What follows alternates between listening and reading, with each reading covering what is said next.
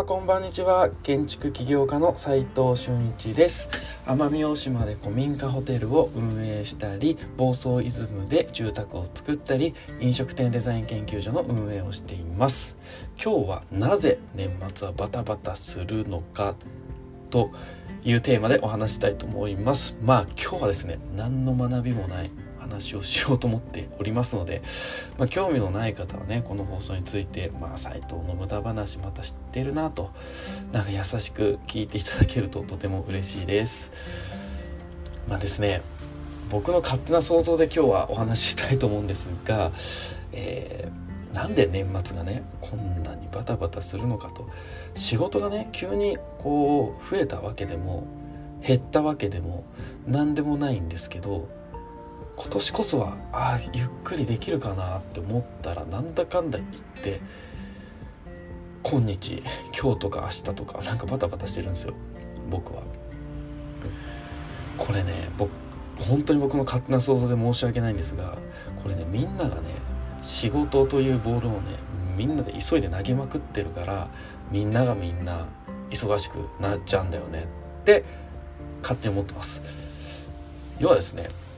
クライアントは仕事を任せて気分よく年明けしたいと思っている。そして僕らのところに来る。で僕らもね受けた仕事をなるべく手配してから年明けしたいから手配しまくる。でねみんながな休み入る、まあ、1週間以上ねみんなこう正月年末年始で休みになっちゃうんで動かない仕事が動かないってことにちょっと不安になってとりあえず投げとくと投げたところで動くわけないじゃないですか。だけどなんか気分よく、えー、正月迎えたいからなんか仕事をみんなでこう投げ合ってんじゃないかなって思ってるんですよ。まあ、これが今日言いたいことなんですけどこれをねこういつも通りやりませんって年末だから忘年会だからとか正月だからとかね親族集まるとか別視しなくて通常運転で仕事しませんかと。もちろんね休みたい人は休めばいいと思いますしそれは年末年始だからね。こう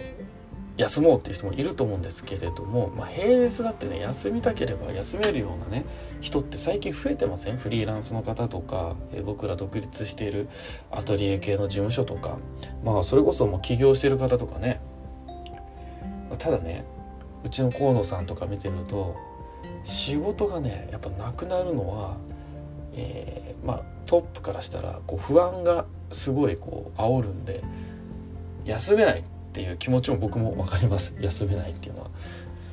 休むと不安になるっていうね。だから働いちゃうっていうのもあるんですけれどもなんかいつでも休めるっていう世界観の方が世の中の方が楽じゃないですかね。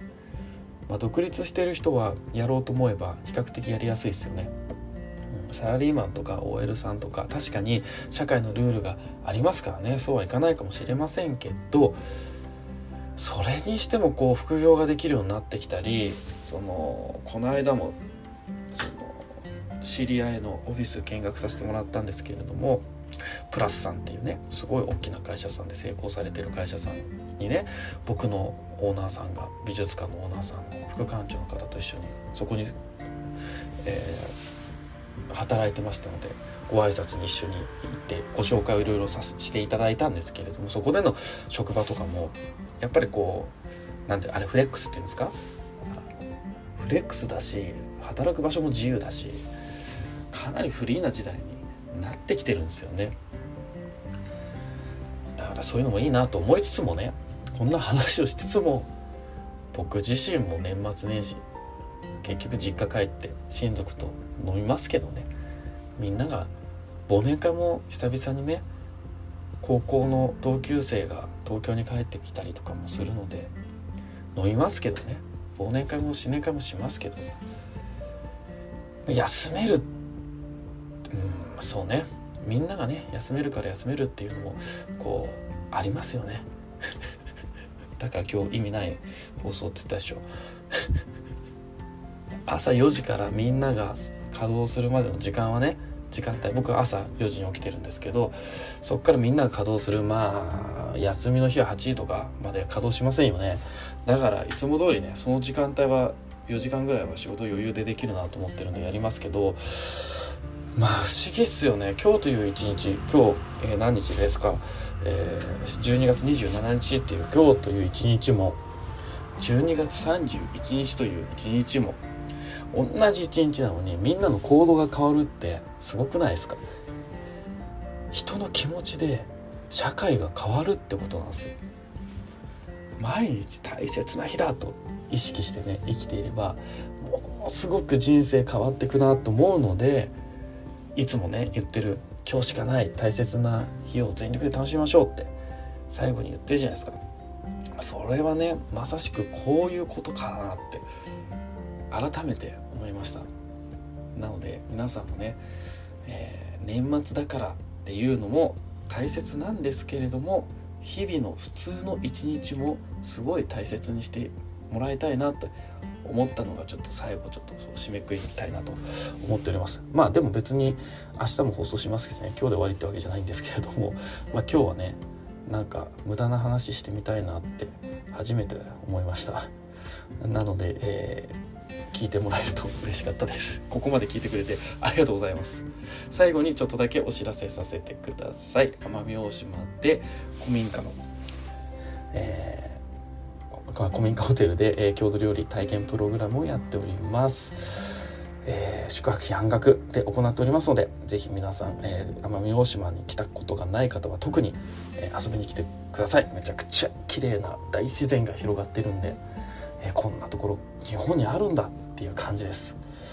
あともう一つ、え建築知識の1月号発売されてます。寸法図鑑というテーマでえー、書かれておりまして、えー、他の設計事務所とかメーカーさんとかいろんな企業さんがねのノウハウ満載だったんで僕も読んでみてむちゃくちゃ勉強になったんで是非設計の参考にしてもらえると嬉しいなと思っております。あともう一つ、えー、お知らせさせてください。ホテルレストランショー、えー、2月13日から16日東京ビッグサイトで行います。4の E の24という、えー、ブースらしいです。えー、斉藤がね、ブース界隈でふらふらしておりますので、ぜひ遊びに来て、えー、お声がけください。えー、斉藤どこですかって聞いてもらえれば、えー、すぐ飛んできたり、目の前が僕だったりすると思いますので、なんかこう、ね、やっぱりこう放送だけで僕が一方的に話しているこういう場よりも、まあ、やっぱりコミュニケーション重要なんで、えー、そういうところで話すと何か新しいビジネスがねそこから生まれたりするかもしれませんので皆さんとお話できる日を楽しみに待っております。それでは今日しかない大切な時間を全力で楽しみましょう。建築起業家の斉藤俊一でした。ではまた。